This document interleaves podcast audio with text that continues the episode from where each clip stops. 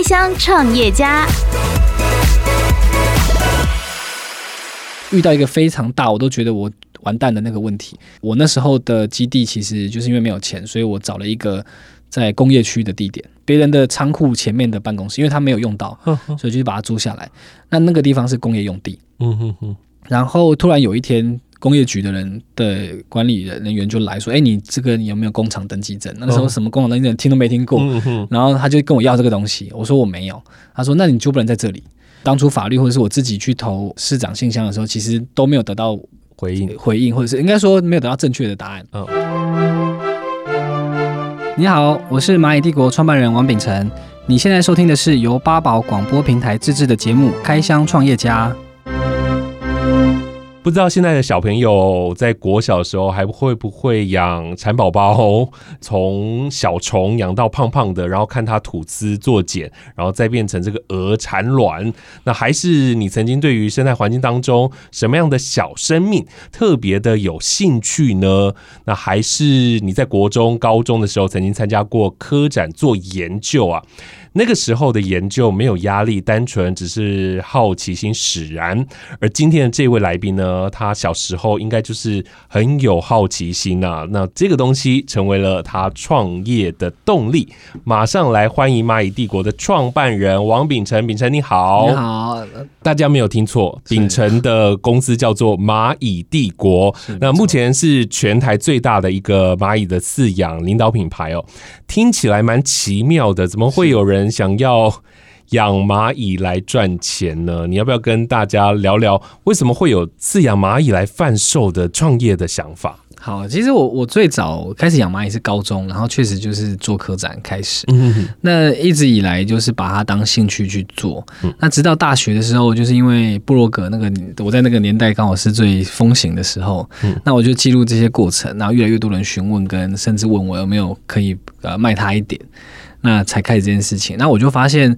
因为第一个，我身边并没有朋友可以去分享这个过程，跟可能去讨论一些在饲养过程当中的体验啊，或者是说怎么样子可以把养殖这件事做得更好。嗯，那随着这个部落格，我认识越来越多人，这些人呢，就是非常非常呃后后来就变成是就是蛮要好的朋友啊，然后也就一起去做了。呃，各种不同的尝试，那我就觉得这件事情是我想做的。我觉得我想要创造更多的同好，然后帮助这些人可以享受到跟我一样的乐趣。嗯、那呃，因为过往我们以前并没有这些这么丰富的设备啊，或什么，其实一开始都是土法炼钢，然后自己从自己慢慢的尝试去收集各种我们用到在养蚂蚁这件事事情上面的各种设备啊器材。那我觉得这样子这条路真的很辛苦，嗯，所以我们希望可以做一件事情是。只要他有这个想法的人，嗯，那我们就让他们可以在我这里找到他所有需要在养殖上面需要的这些设备，嗯哼，对，然后呃去做这些呃，让他们避免像像我走这么多呃失败路，然后导致这么多蚂蚁死亡，嗯，对，然后。呃，但是累积的经验就是可以去创造出更多，可以帮助这些饲养者可以在家中或者是办公桌去做一个呃非常完美的观察体验。这样。是。高中的时候做的科展呢、啊，它应该有一个题目嘛？是你那时候的题目是如何饲养好蚂蚁吗？还是什么？欸、怎么后来会延伸成你越来越喜欢它们？题目其实就是制作一个蚂蚁的家。嗯，对，其实就是制作一个蚂蚁的家。那而且那个题目非常有趣，就是因为当初都不知道蚂蚁怎么来。嗯，那我们就是小组成员有一个说他们家楼上有有有一窝蚂蚁在花盆里面，嗯，所以我们全部都跑去把它挖出来。是，就没想到后来去做呃鉴定的时候，它竟然是入侵红火蚁。嗯，所以就是题目就是制作一个红火蚁的家。是是是是是，所以你们就研究它的家。然后其实我看到的那个蚂蚁的家，通常是这样像。在土里面的迷宫，对对对对，洞穴。接下来就是帮他挖洞，然后让他们怎么在里面存活咯。对，就是说，因为我们希望可以方便观察嘛，嗯、所以我们就是做一个剖面，然后让这个蚂蚁在里面除了生活的好之后，我们可以做更清楚，然后。呃，有别于野外的这个观察体验，嗯哼哼。所以你一开始是养红火蚁，对，那是无呃，就是在一个机缘状况下，我第一次第一次有整窝的蚂蚁，就是去挖到红火蚁这样子。但是今天秉承带来了两个这个蚂蚁窝啊，嗯、我看到这个蚂蚁跟我们平常看到的完全不一样哎、欸，是它是特有的品种吗？呃，第一个我们这边的物种呢，它都是巨山蚁。但是它都是台湾本土的，这些是怎么找出来的呢？平常我们不会找到这些蚂蚁。对，其实也是随着呃，在我家我在开始养的时候，其实就已经有一些前辈他们在做着类似的事情。哦，对，所以我们就是透过跟他们请益啊，或者是说过程当中我自己再去做一些发现，然后甚至是参考不同呃国家他们有没有这类的东西，嗯，然后再去发展成自己想要做的事情。是，对对对。呃，你会给大家怎么建议？就是如何来饲养蚂蚁呢？从这样子，从一开始的找窝到最后要怎么来饲养它？哦，其实我们会先建议的事情是，先一定是你不管养任何生物，你都必须要先确定，呃，了解它。至少你要知道你要养的是什么，然后哪个东西适合哪个物种适合你，然后哪个环境适合它，嗯，然后它需要吃什么，这些基本的条件都知道之后，那我们再来去选择可能相对比较适合自己的这些物种，还有它搭配这个物种适合的或者是族群大小适合的蚁巢，大概基本的流程会是这样子。是先先找它的这个巢。那它的数量呢？我们一般人可以养多少只在自己的这个小窝里面啊？呃，如果是以我们来说，我们在贩售上，我们都是以一窝一窝为计嘛。嗯、那我们一般入门的只数大概都是在十到二十左右，这个数量会是最比较容易入门的。嗯，那你越多当然越好养，但是相对来说，你的维护跟你看到的东西就会呃越来越不一样。越多越好养是什么意思啊？呃，你就想象一一个公司，如果一间公司它已经营运到很就是组组织规模已经够庞大了，嗯，那你今天去空降那个地方，你就会你就会觉得那个公司好像还好，就是运作的很简单。是，但如果你今天是从头开始创业，你的你的员工没几个，甚至是完全没有员工，你要从头开始，那难度就会比较高。大概是这种感觉，这样。哦，了解了解。所以有有小有大，但是如果它的数量是比较多的，嗯，那其实是相对比较好养的。对。它的容错率比较高，因为你的工蚁相对来说，它可以呃搬运搬运的食物会越多，然后对环境的控制的能力也越强。对对，所以它的死亡的风险也会越低。这样，我们知道蚂蚁不是都要去找食物，然后我们常常看到家里这样一条，它就是慢慢排队，然后去搬东西。嗯、是，是自己饲养的，你固定喂在同一个地方。对。那他们就不需要工蚁啦。其实他们还是需要整个完整的觅食的过程，嗯、那只是差别在我们的食物提供在比较近的地方，他们不需要去很复杂的花很多时间去探索。嗯、所以我们放在外面之后呢，这些负责觅食的工蚁就会把它食物吸在肚子里面。如果以巨山蚁来说，然后再。扛着大肚子回家，再把那个食物挤出来分给同伴，所以来回持续这个动作就可以把整窝蚂蚁喂饱。我看起来好像跟我们想象中的不一样，它没有排队啊，它都是、啊、因为我还没放食物。哦，对，然后另外就是说，以排队来说啊，蚂蚁体型越小的，它排队的路线会越明显。嗯，那是因为它的费洛蒙的存留量体跟呃。呃，就是它浓度会比较低，所以它用紧密的方式来加强这个费洛蒙的持续时间，让它们比较好连接上。但其实以这些大型的巨山蚁，它们点对点的距离可以到很远，它们还是可以去发现食物。这样子，就是等于说它发现食物的路径的话，就可以呃，就不用这么紧密的一个连接，就可以知道路径怎么走。会排队，就发现食物之后，其实确实会排队的，只是说这个排队的路径不会像我们家里那么小的蚂蚁这么明显而已。是是是，嗯、你真的是一个蚂蚁大人，就养了这么多年啊、哦。那你在八年前创立了这个蚂蚁帝国啊，嗯、比较多的是教大家怎么饲养嘛。然后你你刚刚说了卖大家一窝的蚂蚁是。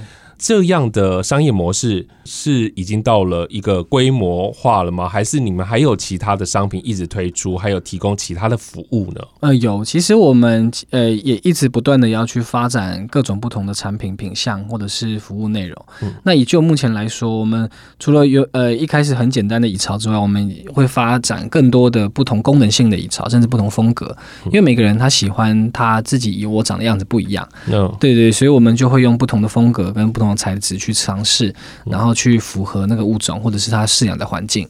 那除此之外呢，我们还会开发不同的设备周边，比如说他们的食盆、他们的碗，嗯，然后一些水塔等等的这些装置，去帮助它在饲养上更容易、更简单。那这样子，它的门槛会不会相对的比较低一点？很容易被人家抄袭？嗯，其实会，因为我们很多的呃东西就是出来之后还还其实。业余的玩家，他们觉得，哎，这个东西我也可以做，然后他们也是会去做这些事情。嗯、但是我们不，我们不觉得这件事情是坏事，因为。当越多人去做这个事情的时候，而或许有更不一样的激发可能性，然后竞争才会让整个产业进步嘛。是是是，对对对，我们也是期许整个产业可以一起共好发展这样子。对，那在服务上面的话，我们除了客制化打造这个钢体之外，我们还有一些课程讲座啦，或者是展览展示的服务。嗯、那我们也有一些意想不到的，比如说当你的蚂蚁。你真的要出国一个礼拜，虽然现在不能出国了。比如说你真的出去玩一个礼拜不在，我们还有寄养的服务，是你可以放在这边，我们帮你们照顾，确保他的健康安稳这样子。是，对对。你现在 Podcast 首选平台八宝 B A A B A O，让你爆笑也让你感动，快到八宝发掘台湾最生动的声音。蚂蚁帝国啊的客户群啊，大概都是几岁到几岁？我们主要观察到的年龄层大概是落在二十到四十是最多的，然后。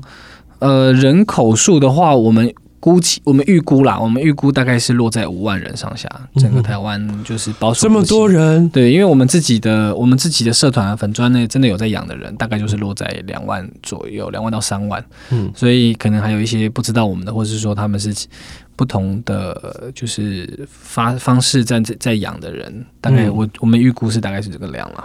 都是养来观察的嘛，对不对？呃，也有也有不同的目的，但是大部分都是以观察饲养为主。不会有人家养一只食蚁兽，然后 买你们的蚂蚁去？没有没有，那只有木栅动物园会都会需要这样子。确实有遇到蛮多不同的客户的的需求，比如说他是养蜥蜴的，他来跟我们拿蚂蚁。然后也有呃也有养呃我我最近遇到一个是萤火虫的，但是我不知道为什么它要吃蚂蚁。对，反正就是有各种不同的，它是为了养角蛙的，也是也也是养蚂蚁这样子。我真的一开始以为蚂蚁帝国是养很多的蚂蚁来做什么事情的，不是观察的。嗯、因为我在当兵的时候帮那个连长啊，嗯、连长的那个红龙鱼啊，他最喜欢吃的就 吃蟑螂。对，但是。不好买蟑螂，他就是我们要去那个水族馆买蟋蟀，蟋蟀。对，买好多的蟋蟀，才发现原来真的有人专门养蟋蟀来喂鱼的。对对对，哦，那但是你们大部分还是以饲养观赏为主。对，但是确实我们未来会发展到不同的面向，就是透过我们的饲养技术或者是我们饲养的设备，去帮助不同的产业。嗯，呃，比如说像以学术单位研究，他们就很需要一个规模化饲养的技术跟设备。是对，所以我们已经有在进行这件事情。那另外，我们也是希望借由呃我们这个技术的继续的深化，那可以发展出甚至是未来的实用层面的，嗯，那吃的吗？对对对，或者是提供这些其他呃本来。可能需要吃蚂蚁的这些物种的一个来源，这样。是是是。我刚才第一想到是入菜，对对，没错，就是入菜，是入菜哦，对，入菜或者是入药吧。听众朋友没有看到那个蚂蚁的大小，它有我的小拇指的，指对，小拇指一大概一点八公分，超大只的。这个是你们一开始它原来的物种就这样，还是透过你们的改良啊？没有没有没有没有，蚂蚁它没有办法去做这种模式的进行。嗯，所以它就是这个物种，它天生多大只，嗯，它就是这么大只哦，所以不会越养越大只这样。呃，会会越养越大只的是它生出来的工蚁跟兵蚁哦，但是这只以后它一一羽化，它的形状就定型了。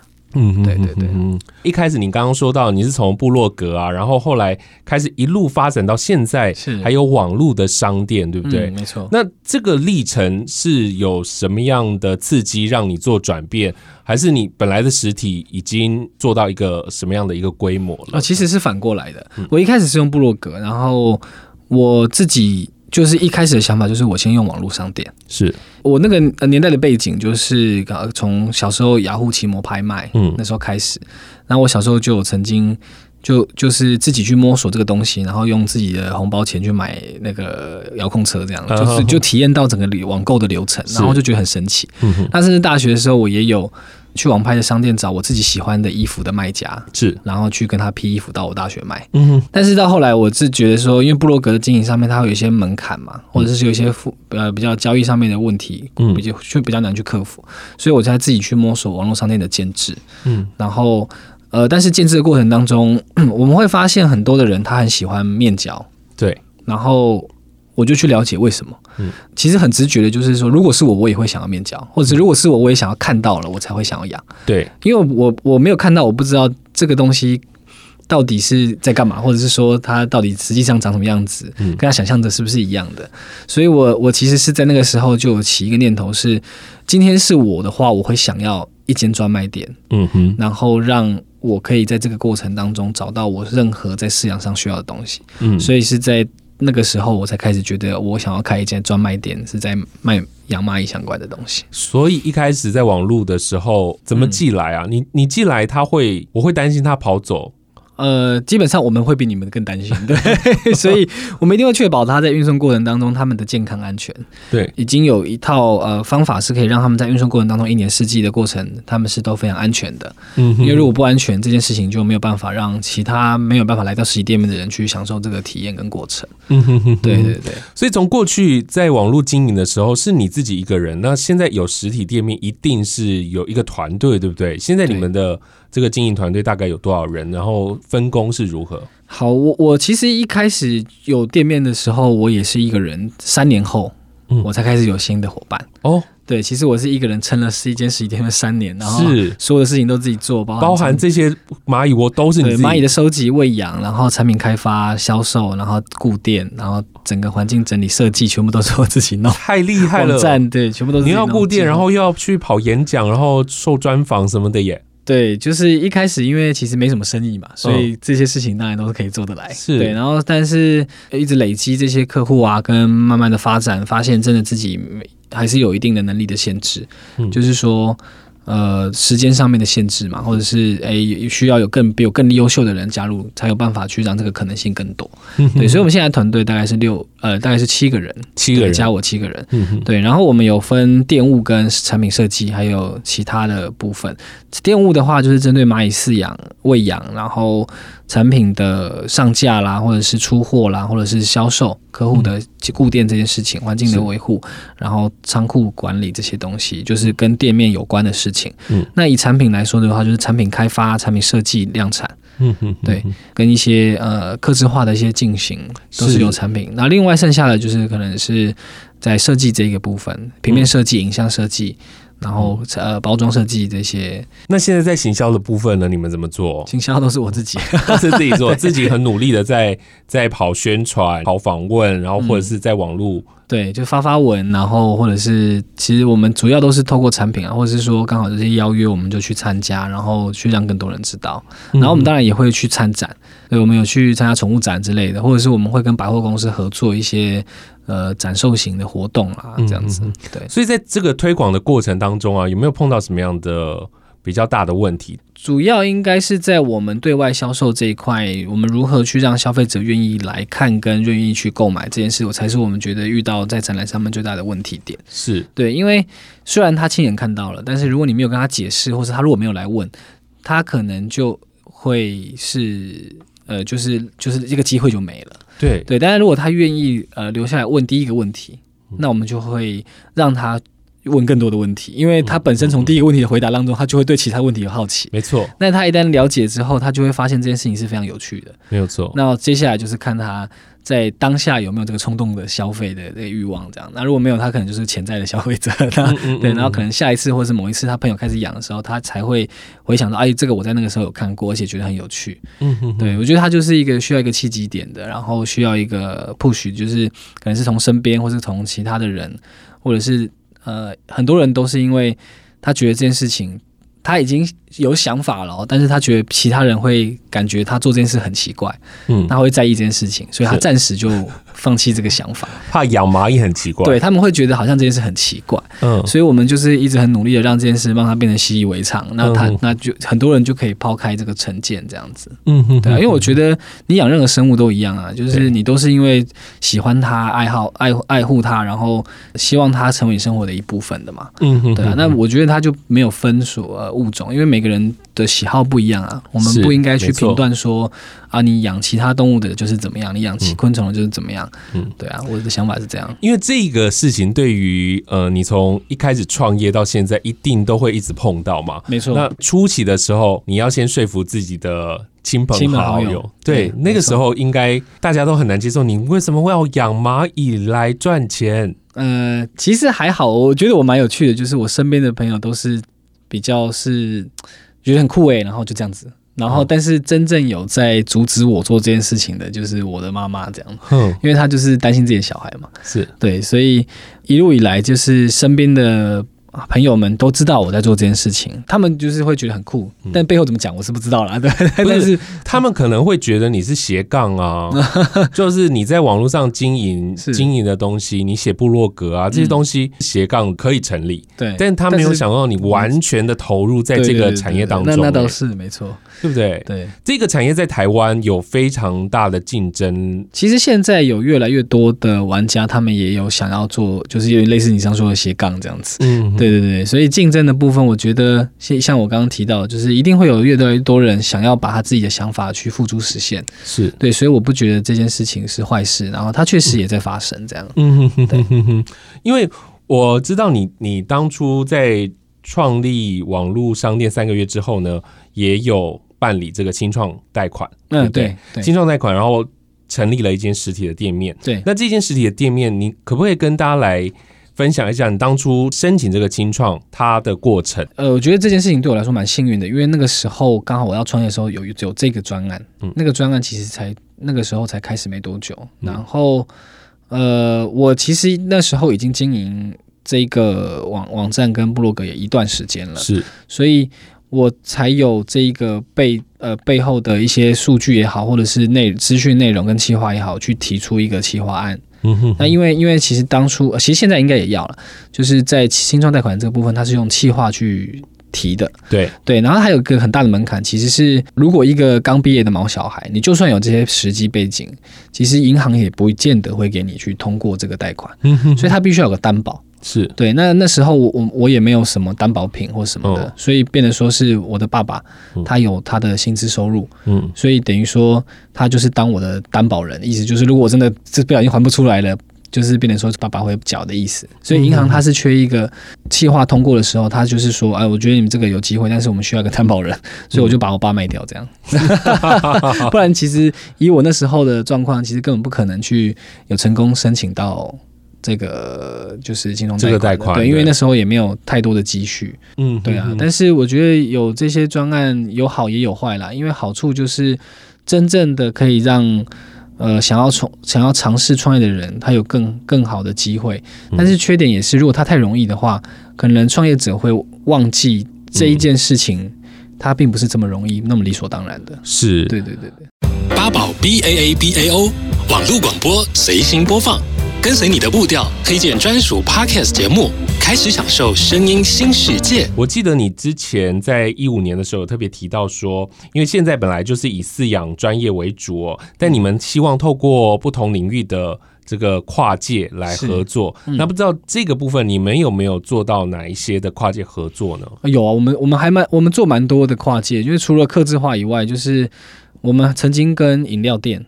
跟餐厅，嗯，然后都呃电影院做什么？就是做一些异业合作，比如说像周边商品或者是展览，嗯、像呃电影院就是做刚好有一档电影是蚁人，对，然后我们就去那边办一场展。哦，在那个电影院里面可以看到那个蚂蚁在爬，对对对，就蚁人那个档期的时候是，然后你就可以了解蚂蚁认识蚂蚁，要看完蚁人就对对，就是来看蚂蚁这样子，是。就是有一个结合这样子。那饮料店啦，饮料店就是做周边商品，哦、他们的几点镇。对，然后因为他老板就是也也在养，然后养得很开心，这样，然后就是邀请我们说去做呃他们的会员的周边，然后你累积几点加多少钱，你可以换的这些赠品这样子，或者是你可以加购的，是。对。然后我们还有跟学术单位啊，像大学或者是这几年比较大的一个是美国哈佛大学，嗯，对，然后蚂蚁的研究者这样子。你特别到美国去？呃，他们来到我们这边之后，邀请我们过去。哦，对对对，然后过去演讲吗？没有没有没有没有，就是过去去看他们的在规模化培育上面遇到的问题，然后我们去协助他们去排除这样。所以在国外也有像这样子养殖的业者咯，也有，只是他们的发展的方向比较跟我们不一样。如果以欧美来说，他们都是比较偏向 DIY，嗯，所以他们的贩售都是以活体为主，然后材料为辅。嗯哼，那不会有这样完整的一个装置，可能就是因为文化习惯的不同吧。就是可能欧美他们喜欢 DIY，嗯，他们喜欢动手做，甚至他们可能会有专门的一间房间是可以当做宠物房，嗯、所以他们在产品的需求上面跟我们就会不太一样。嗯哼，对对对对。接下来就是蚂蚁帝国还有什么样伟大的计划跟我们说一下？呃，目前最大的应该就是把我们的生态蚂蚁生态博物馆就是完成。嗯、那这个呃蚂蚁生态博物馆，我们就是希望说把更多的台湾本土物种呈现在大家的面前。嗯，对，因为我们大家都觉得啊、呃、蚂蚁就是在身边很习以为常，但是其实有更多的物种我们并没有。这么近距离，或是根本就完全不会去 care 它，或是不知道它长什么样子啊。嗯，但其实台湾有三百到四百种物种，每一种都有它很独特的地方。嗯，对，那我们就希望通过这样的方式，让大家知道。蚂蚁它原来有这么多种，然后它原来对于环境的生态的重要性是这样子。嗯、是对，哇，这个部分你又要下更重苦功了，对，不对？对对对，所以遇到呃，就是去年遇到疫情的关系，整个停滞了一年这样，然后所以我们现在开始重新启动。是了解。那现在经营了蚂蚁帝国这么久的时间哦，有没有什么样的建议给呃大家？就是如果想要创业啊，嗯、甚至是。从自己的兴趣出发的这样的人，你有什么样的话想要对他们说的？第一个对我来说啦，就是虽然大家感觉我就是用兴趣创业，但是你到后来，像我呃，我现在遇到的状况就是说，你必须要把身份去做调整，嗯，因为你是爱好者的部分，其实有很大的部分会影响到你是经营者。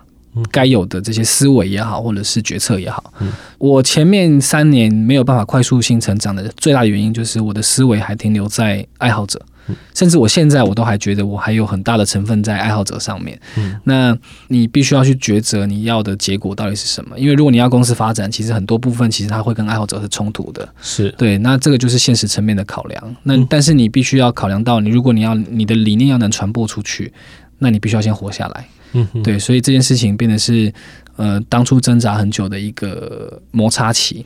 那另外也就是说，虽然我喜欢养蚂蚁，但是现在我真的没有办法很。专注的从头开始养一窝蚂蚁，或是专养属于自己的一窝蚂蚁。嗯哼，对，所以我觉得这件事情是可能跟我当初设想不太一样的地方，这样子。是是是是，从你创业到现在啊，那也开始经历了一些真的创业必须要做的事情，就是你刚刚讲的营运嘛。那当然中间要找钱啊，这些都是很重要的，还有后来的募资。嗯，我身边有很多的呃，除了除了就是亲朋好友之外。那也有也有认识到很多的好友啊，或者是最重要的是我们自己的伙伴嘛。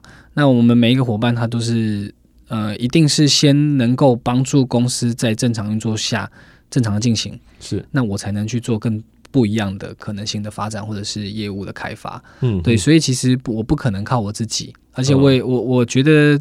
养麦让我体会到最重要一件事，就是你不可能靠自己。对，所以就像蚂蚁一个团队一样，它如果是单个体，它基本上是没有什么智慧可言。是，但是它一旦群体起来，然后他的生存意识也好，或他能力也好，或者他的智慧也好，其实是非常高的。但现在你们、嗯、你们营运了那么多的时间了，其实是相对成熟的，但。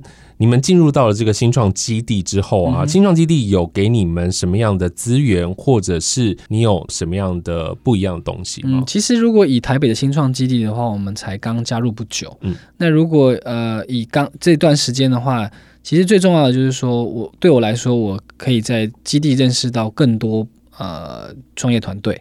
嗯，然后因为我们本身都是创业者，所以我们会有我们可以去做一些呃问题的交流。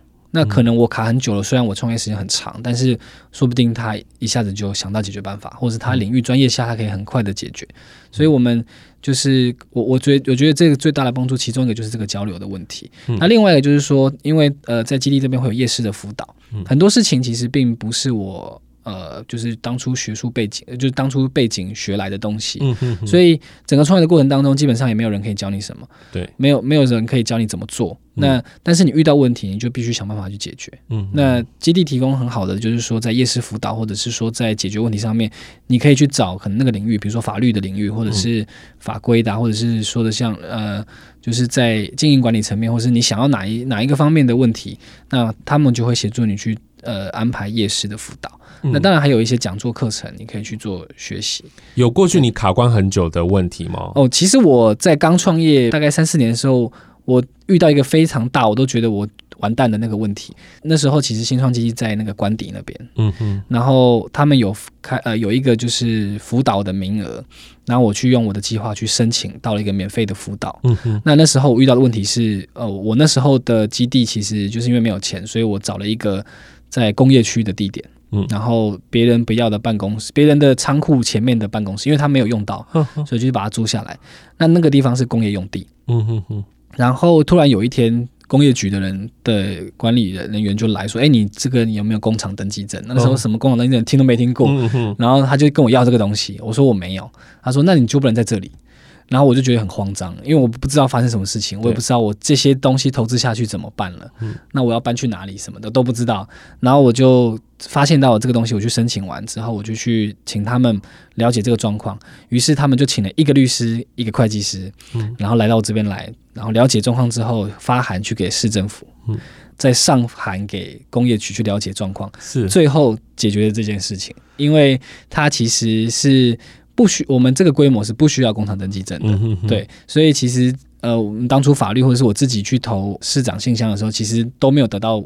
回应回应，或者是应该说没有得到正确的答案。嗯，是透过这样的方式才去工业局了解，因为他们每个局处的法规其实都不一样。对，我我给我给市政府去问的问题的时候，他们也是就是分到各个部会。对对对对对。那、嗯、如果他没有分到对的部会，他回到答案其实基本上对我们没有任何的帮助。嗯，对，所以刚好就是透过这个机会，包含了解营业项目，包含律师这一块，就是针对法律的了解。哦，然后。综合起来才解决这个问题，所以他那段时间就是完全不让你在那边，也没有啦。他只是说他需要工厂登记，因为他就是他就是那个服务处的其中就服务就是呃工业区的服务处，嗯，那他们当然就是上头的集合，对，上头会发案事情叫他们来集合，或者说啊你们就要去查有没有闲置的工厂。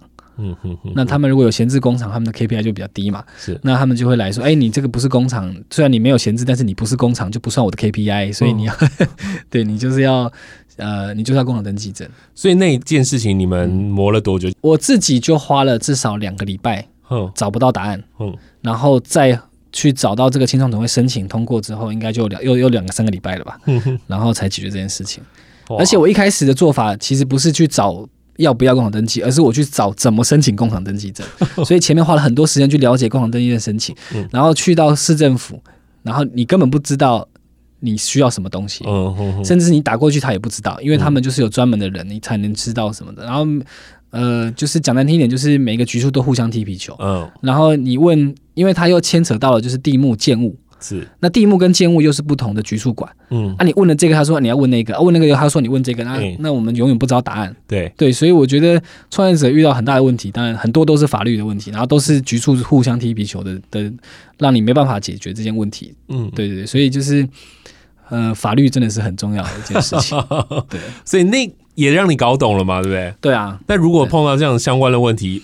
就是先找律师，对，先找律师，找律师找对的人啦。对，先找顾问，先找律师，然后问身边的这些创业者有没有遇到类似的状况，嗯，这是最快的做法。是是是，对对。但是每一个状况又不见得适合你的产业，嗯嗯，所以最好保险一点，就是多问一些人，然后确保这件事情的发生，呃，不会有问题。嗯，对啊，所以其实很多的事情都是这样子慢慢磨出来的，然后就浪费了很多的生命，对，所以这样就八年过去了，这样一一步一步来啦。创业的过程当中，真的有很多未知的问题跑出来，对对，但很多东西是你完全没有预期的，它就这样突然跳出来，对，那跳出来只能。就是去解决，去解决，对，就只能去解决了。是啊，好，今天真的非常谢谢秉承能够来到节目当中，跟大家介绍他的蚂蚁帝国。因为真的这三个蚂蚁窝就在我前面啊，其实我越看越好奇。那如果大家 喜欢他们的话呢，你可以上网去搜寻一下蚂蚁帝国，在这个 YouTube 上面也有蚂蚁帝国的频道，是，那你可以去看一看，甚至直接到秉承的店面直接来看就可以了。嗯，非常谢谢秉承，谢 Podcast 首选平台八宝 B A A B A O，让你爆笑也让你感动，快到八宝发掘台湾最生动的声音。